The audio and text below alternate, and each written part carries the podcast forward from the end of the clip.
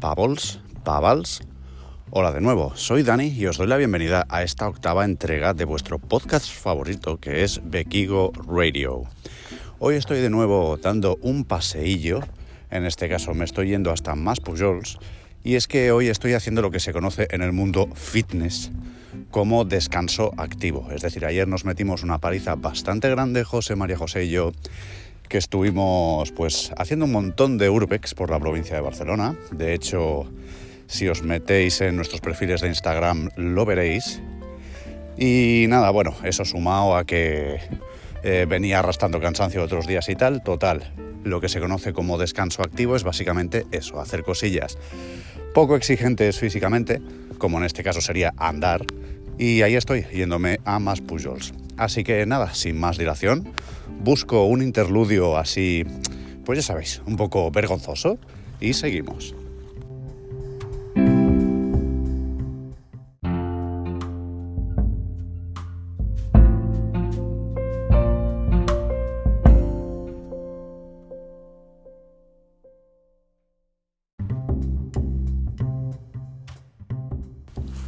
Y llegamos ya a la sección de algo random sobre mí. Y hoy os voy a comentar un tema, pues la verdad es que más que random es que es friki, como la mayoría de cosas que os explico en todos los episodios. Y es que no sé si lo sabéis, pero existe, como para todo en esta vida, un estándar a la hora de deletrear. Y vosotros diréis, a ver, ¿esto qué cojones es?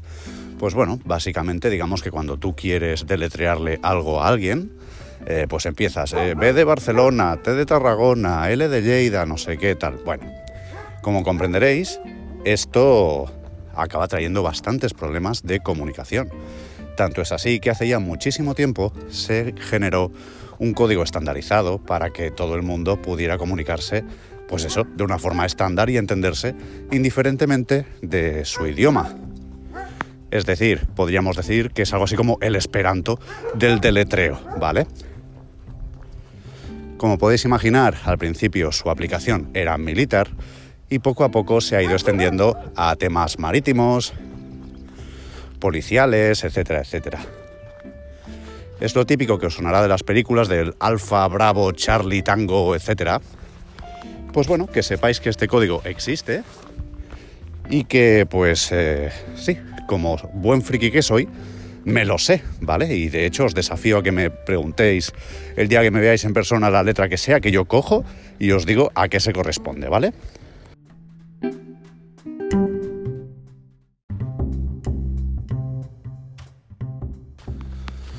Pues bien, y la pregunta más razonable que podríais haceros ahora mismo es, ¿y cómo te dio por ahí?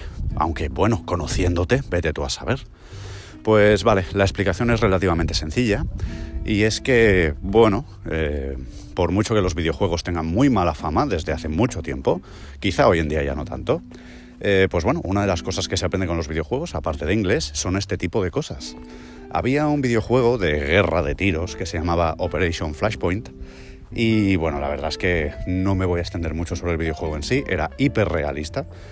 Bueno, los gráficos de mierda, obviamente, pero me refiero del palo, te metían un tiro y morías, ¿vale? O te metían un tiro en la pierna y ya no podías andar. El caso es que había comunicaciones de radio y los compañeros, controlados por inteligencia artificial, pues te iban hablando. Y pues yo qué sé, cuando hablaban de posiciones o de lo que sea, usaban ese código de la OTAN internacional. Y quieras que no, poco a poco, pues te lo vas aprendiendo. Hubo un día que dije, ¿qué coño? Si creo que me sé todo el abecedario, y descubrí que me lo sabía todo menos tres o cuatro letras y dije, ¿qué cojones? Pues ya que estamos, voy a mirar cuáles son estas tres o cuatro letras que faltan y me las aprendí. Pero luego hay otro asunto y es, vale, ok, tienes ese conocimiento, pero ¿hasta qué punto es útil? Bueno, la verdad es que cuando hablas con autoridades, la verdad es que te toman muchísimo más en serio. Si, por ejemplo, al decir la matrícula de tu coche dices que es la 1234 Bravo Golf Yankee, que no si dices la BGY o la Barcelona Granada mm, Yogur, ¿vale? Y de hecho sí que tuvo una utilidad práctica hace muchos años. En 2012 creo que fue el año que se iba a acabar el mundo, que estaba haciendo una parada en la DAO y el caso es que, bueno, Yo estaba trabajando como técnico superior en prevención de riesgos laborales, estaba trabajando como vigilante de espacios confinados y demás. No sé dónde coño me he metido. Camino privado. Bueno, creo que me he metido en un camino privado. No sé, bueno, ya veremos dónde voy a parar. Total, no hay prisa. Pues eso, el caso es que, bueno, nosotros teníamos que comunicarnos con radio, eh, con el equipo de emergencias cada vez que se iniciaba un trabajo eh, que tuviera riesgo de asfixia por espacio confinado o em, de, de, incendio o explosión, ¿no? Y el caso es que, bueno, una de las cosas que teníamos que indicar, obviamente, era la instalación donde se iba a ejecutar dicho trabajo. Y como comprenderéis, en el mundo industrial, todo eso eran letras y números. Pues la verdad es que eran relativamente fáciles, era, ahora no, no, me acuerdo, no te lo sabría decir, pero era relativamente fácil, ¿vale? Del tipo, pues siempre era, me lo invento, ¿eh? Pues eh, BF1, BF2, BF3, por decir. Y el caso es que hubo un día que me mandaron a una sección diferente donde había una instalación que se llamaba distinto tenía un código distinto. Y aparte eran letras que se parecían bastante, pues en lugar de BF podría ser DF. Eh, entonces, ¿qué es lo que ocurre con la radio? Si la letra se parece mucho en su pronunciación, es cuando se producen problemas, ¿no? Si tú quieres decir la DF04 y, ellos te entienden la BF04, es cuando hay problemas. Que conste que me estoy inventando los códigos, ¿eh? Y entonces ese día no tuve más remedio que sacarme la polla y hacer un eh, Bravo Foxtrot 04. Eh, bueno, obviamente el equipo de emergencias me entendió perfectamente, dijo, vale, ok, pues adelante los trabajos para Bravo Foxtrot 04. Pero luego cuando llegué a la oficina con el resto de compañeros, no sé quién fue que me dijo, hostia, te has, marcado ahí un alfa tango impresionante. Pero sí, sí, la verdad es que en ese caso fue casi casi imprescindible porque si no la podríamos haber llegado a liar incluso. Así que ya os digo, eh, ¿te cambia la vida? ¿Te hace mejor persona? Mm, ¿Te hace más guapo, más rico? No, para nada. Pero es uno de esos conocimientos que si lo tienes, pues tampoco molestan.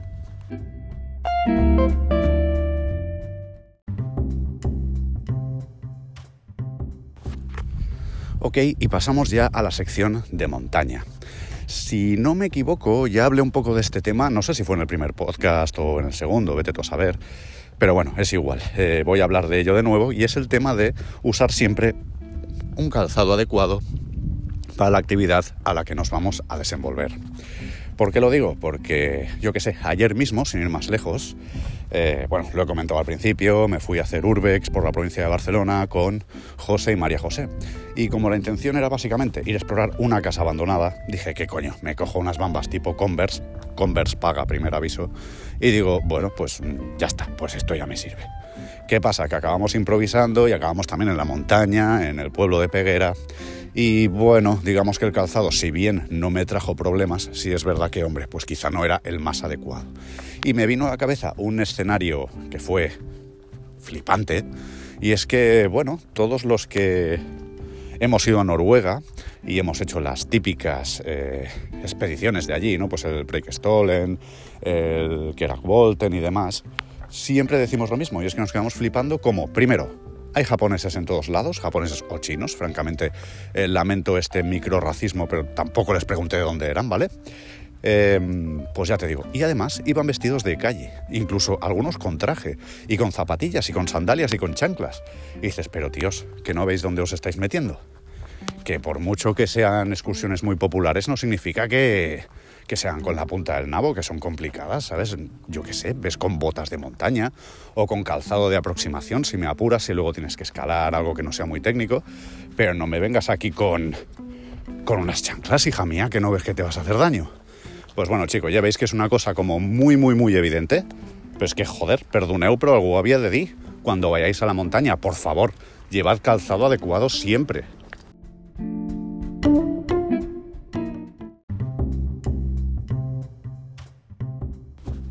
y llegamos ya a la sección ultra conocida como el viajero 2.0. La verdad es que eso de que rime le da un rollo muy de radio, un poco incluso viejuno, ¿verdad? Pero bueno, da igual, el viajero 2.0. Y siguiendo con la inercia de estos últimos días, que estábamos hablando de tema internetil y de conectividad, eh, bueno, quiero comentar que los chicos de Sin Código Postal, en su libro Guía de la Van Life, que es bastante interesante y os lo recomiendo, eh, hablaban precisamente, entre otras cosas, de esto, ¿no? de la conectividad a Internet y demás. Y el caso es que hablaban de una aplicación que obviamente hay alternativas, pero que el concepto en sí es lo que me interesa y es lo que quiero compartir amb tots vosaltres, ¿vale? Y es una aplicación que se llama Wi-Fi Map, donde básicamente te muestra todos los hotspots, traducción literal, puntos calientes, todos los sitios donde hay redes Wi-Fi abiertas donde puedes conectarte, ¿vale? Eh, eso puede ser especialmente útil sobre todo si estamos en el extranjero y queremos hacer pues una conexión a WhatsApp para hablar con la familia o bueno, o si queréis, eh, pues yo qué sé, hacer una publicación en las redes sociales o mierdas de estas que son absolutamente imprescindibles, porque ¿qué más da donde vayas si no lo sabe nadie? Entonces es como si no hubiera sido, ¿verdad? Bueno, en fin, dejando coñitas aparte, eh, el tema es ese, ¿no? Que hay toda una serie de aplicaciones, como por ejemplo Wi-Fi Map, que te indican dónde hay redes Wi-Fi en abierto, lo cual es muy muy útil. Pero ojo, aprovecho para comentar que tenéis que ir con bastante cuidado con las redes wifi a las que os conectáis. Es decir, obviamente en un hotel, en un McDonald's, eh, no sé cómo decirte, o en una biblioteca, no va a haber problemas, ¿vale? Pero redes wifi así, pues de una casa y tal, sí puede ser relativamente problemático porque tenéis que entender una cosa y es que un router funciona en las dos direcciones. Es decir, tus datos pasan por el router para llegar a Internet y viceversa. Lo que quiero decir con eso es que es extremadamente fácil que si tú te conectas a una red wifi, si esa persona sabe lo que hace y tiene mala fe, pueda acceder a los datos, en este caso de tu teléfono o de tu portátil, ¿vale? Entonces, yo qué sé, la contraseña bancaria, la contraseña de tus cuentas sociales, de tu email, de todo esto, lo podrían obtener de una forma regalada, porque tú, por rata, se lo estarías regalando, ¿vale? Y si esa gente, ya te digo, está un poco atenta, en el momento en que estés conectado, se mete dentro de tu dispositivo, saca tus datos y al carre, ¿vale? Lo digo para que lo sepáis. Entonces sí, está muy bien eso de encontrar redes wifi en abierto y conectarse by the face y todo eso, que listo soy yo, que listo soy yo. Pero ojo, ¿dónde os conectáis? ¿Vale? Entonces, está bien que existan este tipo de, de aplicaciones, está bien que las tengáis siempre instaladas en el teléfono, pero tened dos dedos de frente, por favor, y cuando elijáis una red wifi a la que enchufaros como una lapa, porque es lo que vais a hacer, eh, pues eso, elegid redes wifi que os den un mínimo de confianza. Cuanto más, no sabría cómo decirte, cuanto más grande o importante o serio sea el negocio, pues menos posibilidades de que os metáis en líos, ¿vale?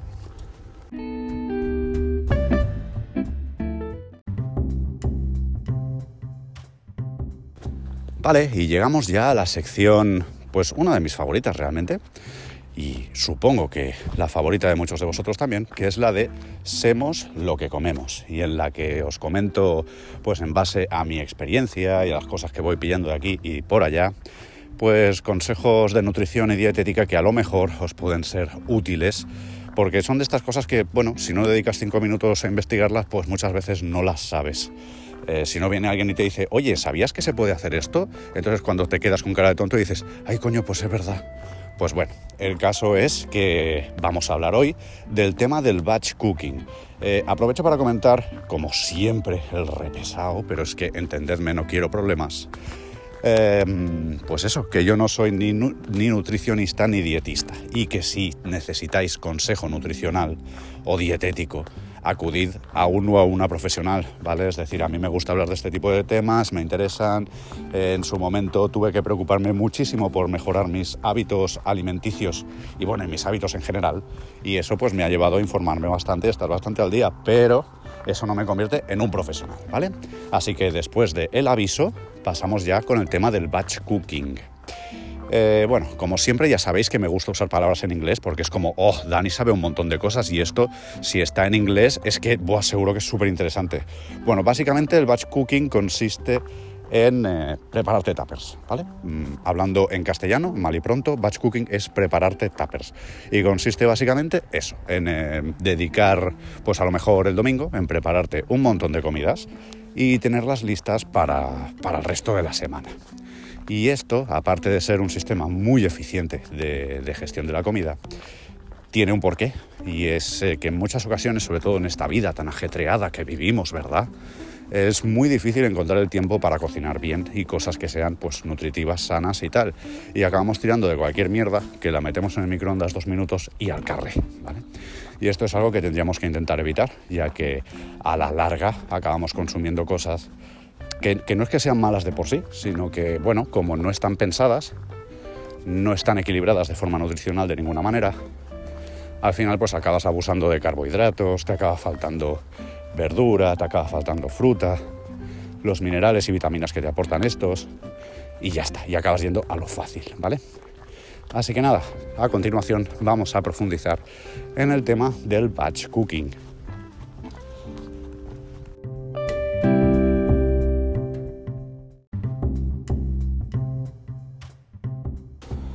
Pues bueno, como podéis comprender, el tema del batch cooking, eh, bueno, hay muchas formas de plantearlo, ¿no? Está el que diría, pues eh, voy a hacer, en lugar de macarrones para un día, voy a hacer una santa ollada de macarrones y lo voy a dividir en tuppers y te obligas a comer toda la puta semana lo mismo. O quizá un planteamiento que sería bastante más inteligente y ya no solo por el tema de, que os digo, ¿no? De tirarte tres o cuatro horas cocinando el domingo y ya está, y el resto de la semana libre sino que vendría a ser lo que se conoce como eh, productos en RAW, otra palabra en inglés, R-A-W, que básicamente significa en bruto, ¿sabes? En crudo. Y con crudo no me refiero a crudo literalmente, ¿no?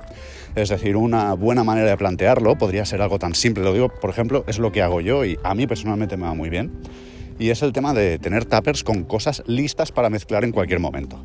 Hablamos de elementos base, no hablamos de platos cocinados como tal, sino pues yo qué sé, tengo un tupper con arroz, con mucho arroz, otro con lentejas, luego tengo lechuga, luego tengo pico de gallo, que bueno, para el que no lo sepa es básicamente tomate picado con cebolla picada y cilantro.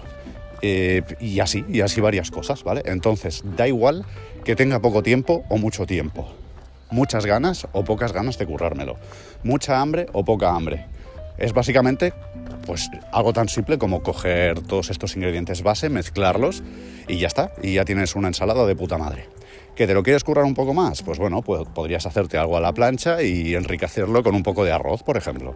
Es decir, que te da un montón de flexibilidad y te permite, a pesar de que tengas prisa o a pesar de que no seas un gran cocinillas, trabajar un poco con la cabeza y decir, venga, vamos a intentar hacer algo equilibrado. Y bueno, sí, en lugar de echarme un santo plataco de arroz, pues vamos a mezclarlo con calabacín y vamos a mezclarlo con vete tú a saber. E intentamos seguir esa norma de la que ya hablamos el otro día, del 50% de verduras, 25% de proteínas y 25% de carbohidratos. Así que este es mi consejo de hoy y ya no es tanto un tema nutricional de qué hay que hacer o qué no hay que hacer o qué hay que comer o qué no hay que comer, sino básicamente una forma de organizarnos para evitar eh, caer en lo fácil y comer de una forma desequilibrada.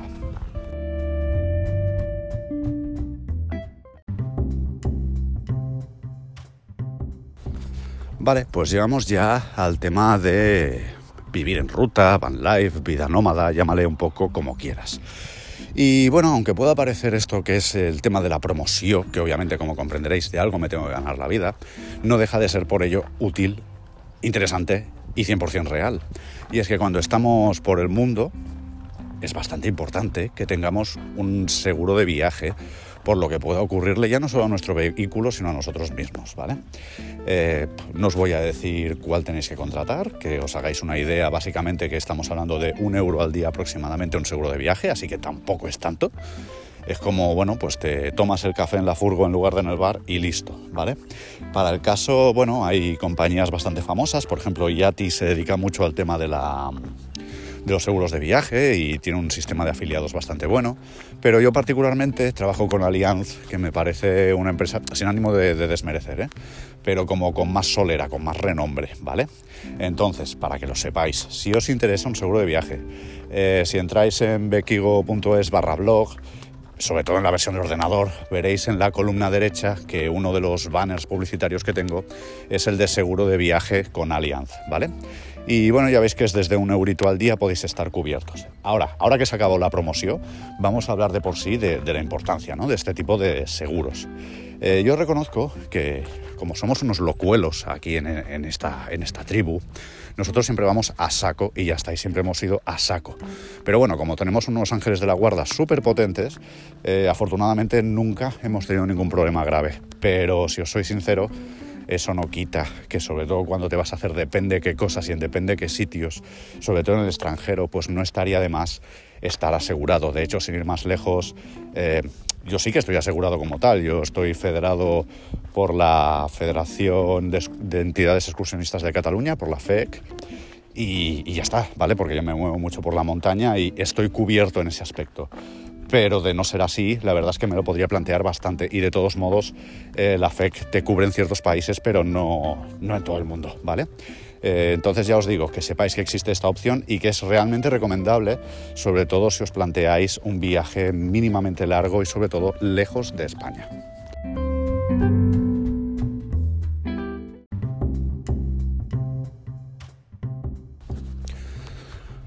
Ok, pues llegamos ya a la sección de los drones, en que básicamente hay un par de temas que creo que os pueden interesar. Uno tiene que ver con los seguros y otro con los drones de menos de 250 gramos. Así que hoy la chapita va de normativas y de cumplimientos. Pero bueno, la verdad es que son cosas que os pueden interesar. Por un lado, el tema de los seguros, supongo que ya lo sabéis. Eh, a día de hoy estoy colaborando con Caser, ¿vale? Para el tema de los seguros para drones. Y hablamos de seguros tanto para uso recreativo como profesional y están saliendo por aproximadamente unos 150 pavos para el uso recreativo. Aunque bueno, también eh, creo que se puede rebajar la cobertura y bajar hasta unos 117 o así. Pero no es eso lo que me interesa, sino que eh, voy a profundizar un poquillo más en el tema.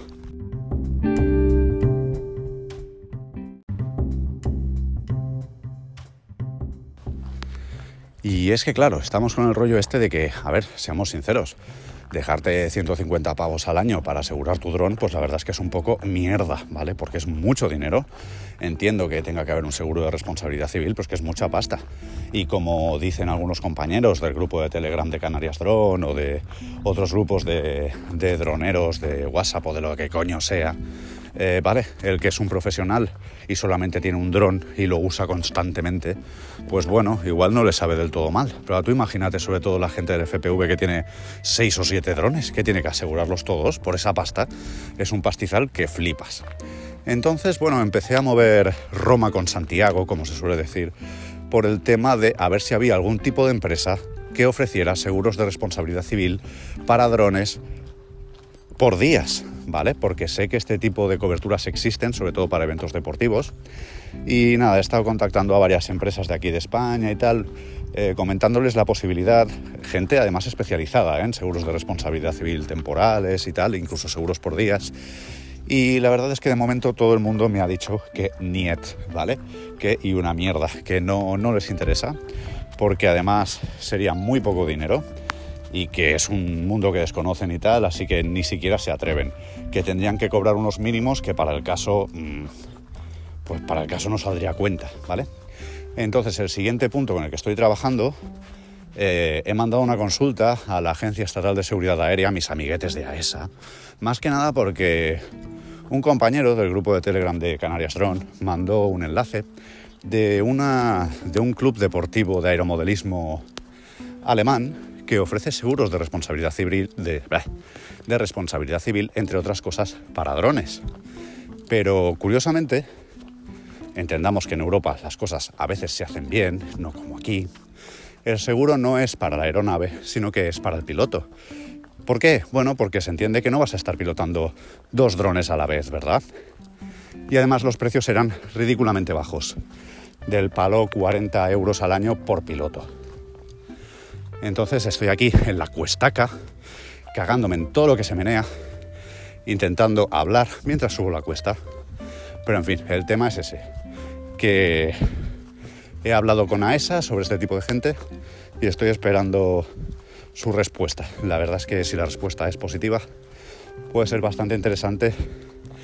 Ya no digo para ofrecer un servicio o llevarse una comisión o lo que sea, sino incluso, joder, para mí mismo, pagar, pagar 40 paveques al año y estar tranquilo, lleve mi Mavic Mini, lleve mi Evo 2 o lleve el Tyro 79 o lo que coño sea, pues es un alivio.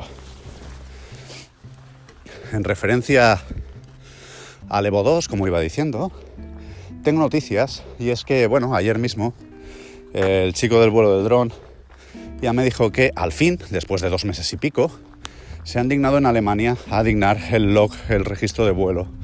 Y han llegado a la conclusión de que, bueno, si yendo hacia abajo me comí el campanario, es culpa mía y que por tanto no cubre la garantía. ¿vale? Eh, bueno, ya lo hemos hablado en alguna ocasión. Es cierto que los sensores inferiores no son anticolisión, son bueno, sensores ópticos para el tema del vuelo estacionario y ayudar en el aterrizaje. Yo eso lo puedo entender, pero entonces lo que no me cuadra es si esos sensores existen, porque se supone que existen, ¿verdad? Eh, bueno, ¿por qué no han intentado aterrizar en el campanario? Aunque luego no haya podido, porque obviamente no era recto, sino que era picudo. Pero ¿por qué no lo ha intentado siquiera? ¿Me estás diciendo que los sensores inferiores tampoco han funcionado? Sea como sea, me va a tocar pagar. Lo digo para que lo tengáis en cuenta, ¿vale? A la hora de compraros un producto de este tipo, eh, y bueno, que lo tengáis en cuenta también, viendo lo hiperlentos que son a la hora de solucionar los problemas, que en este caso no hablo del vuelo del dron, sino que hablo del Servicio Técnico Europeo de Autel Robotics. Y bueno, y que en el momento en que algo sale mal, es tu culpa, ¿vale?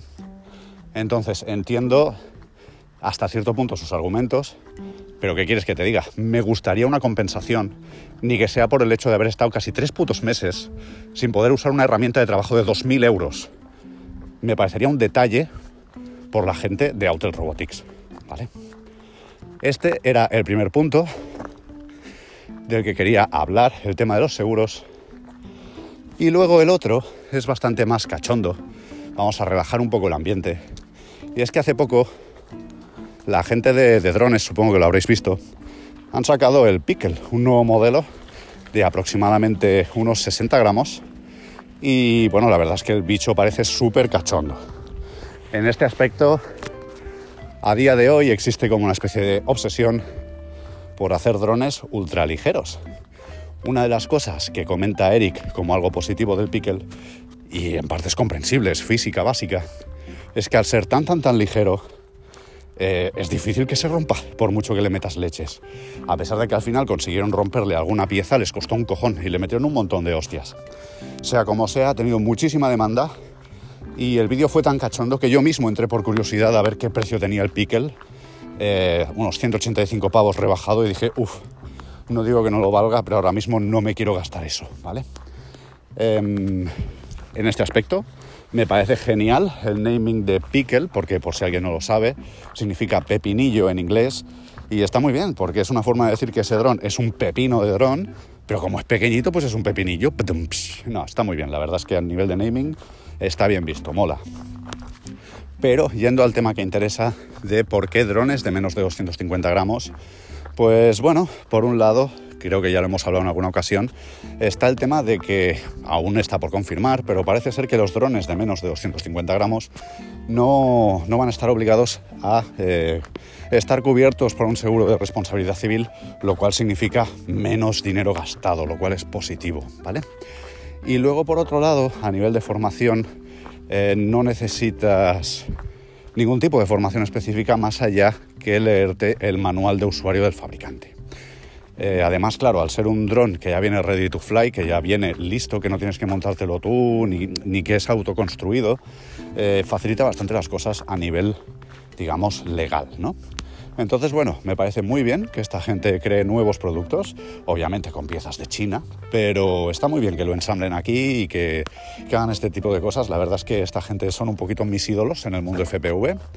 Y nada, chicos, básicamente eso, que sepáis que estoy moviendo el tema de los seguros y que me gustaría, eh, pues sería una gran noticia para toda la comunidad dronera española, que pudiéramos tener un seguro por piloto en lugar de por dron, sería bastante interesante.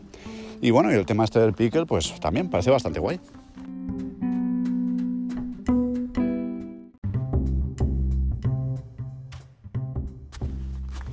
En cuanto a la sección corporativa, la verdad es que no tengo mucho que decir. Sí os podría decir, por ejemplo, y esto no es promoción ni nada, sino simplemente por poneros al día, que estoy planteando sustituir mi iPhone por un móvil que tenga bastante más resistencia a las hostias y al agua y sobre todo eh, una batería bastante más potente porque estoy todo el puto día con el móvil y todo el puto día enchufando el iPhone y me toca los cojones sobremanera, ¿vale?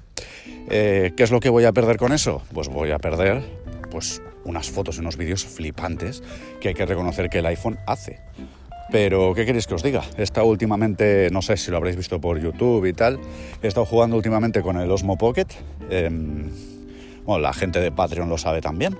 Pues eso, con, con una camarita estabilizada básicamente, que sí, bueno, está más enfocada al vídeo que a la foto, pero que realmente saca fotos muy muy buenas. La verdad es que no creo que tengan nada que envidiarle al iPhone. Y estoy contento, la verdad, de momento me parece que vamos a sacar contenido de bastante calidad y también me obliga a dejar el móvil un poquito más tranquilito, ¿vale? Y no estar tan, tan, tan enganchado de, hostia, tengo una foto, tengo que subirla. Pues no, luego cuando llegue a casa cojo y lo proceso todo bien. Eh, pues nada, a nivel corporativo ya os digo, no sé si hay descuentos en bequigo.es barra tienda. De todos modos, si compráis ya sabéis que colaboráis con el proyecto de Sabin. Eh, nada, seguimos cerca, pero todavía no hemos llegado a los mil seguidores en el canal de YouTube de Drones by Bequigo. Os recuerdo que en cuanto eso ocurra, eh, voy a hacer un sorteo con el que voy a ayudaros a iniciaros en el mundillo FPV, que creo que es el futuro. Y poco más, voy cerrando esta sección y pasamos a la siguiente.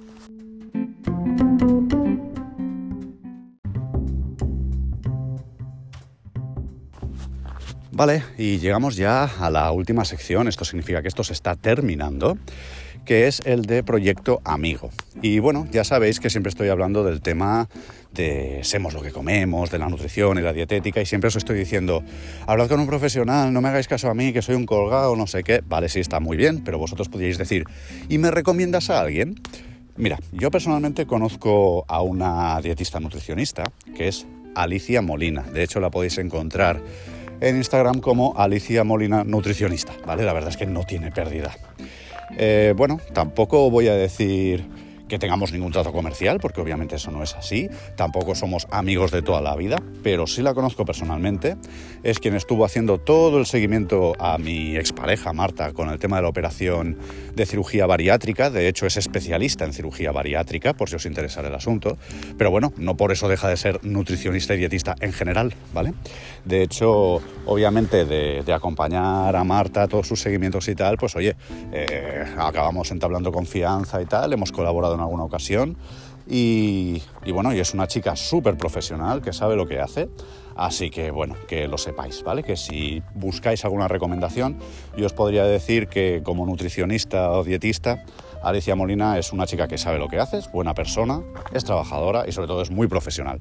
¿Mejor que cualquier otra nutricionista del mundo? Pues, pues no sé, no os lo sabría decir, pero desde luego es buena en lo que hace.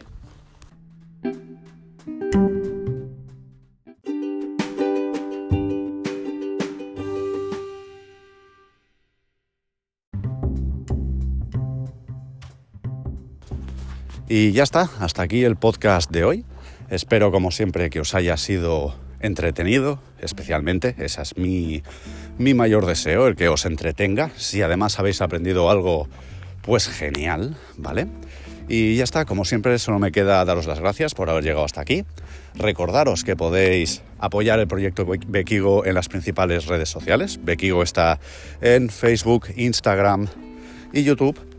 Em, y que mi proyecto de drones, Drones by Bekigo, también está en Facebook, Instagram y YouTube. Y también en Twitch, que es donde hago directos de simuladores y voy a hacer cosillas más interesantes también relacionadas con el tema de los drones FPV de aquí poco. Eh, por último, si queréis apoyarme de una forma un poco más directa, Recordaros que podéis suscribiros a newsletter de mi web en bequigo.es cuando sale la ventana esa que dice eh, únete a la comunidad y tal, pues pones ahí tu correo electrónico y con un único puto email a la semana tendrás un recopilatorio de todos los contenidos que he generado durante esa semana, ¿vale? Eh, pues eso, directos, vídeos en YouTube, eh, podcast y demás. Y así, pues oye, no te pierdes nada. Y por supuesto, si quieres ayudarme de verdad, eh, te animo a que te hagas uno de mis Patreons. Puedes visitar la web patreon.com barra bequigo y ahí pues desde tres paveques al mes puedes apoyarme para que yo pueda seguir trabajando creando contenidos que es algo realmente apasionante y que me encanta, ¿vale? Aprovecho y mando un fuerte saludo y abrazo a mis Patreons. Eh, os quiero mucho, hacéis posible que yo siga haciendo esto. Y nada, la verdad es que hasta aquí el podcast de hoy. Espero que lo hayáis disfrutado y acabad de disfrutar del día, ¿qué coño?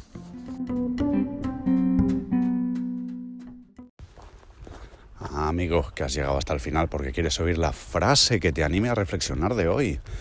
Eh, pues vale, la frase de hoy, a ver si la sé decir bien así de memoria, porque es bastante importante. Y dice algo así como, cuida lo que piensas, porque lo que piensas se convertirá en lo que dices, lo que dices se convertirá en lo que haces, lo que haces se convertirá en tus hábitos y tus hábitos van a definir quién eres.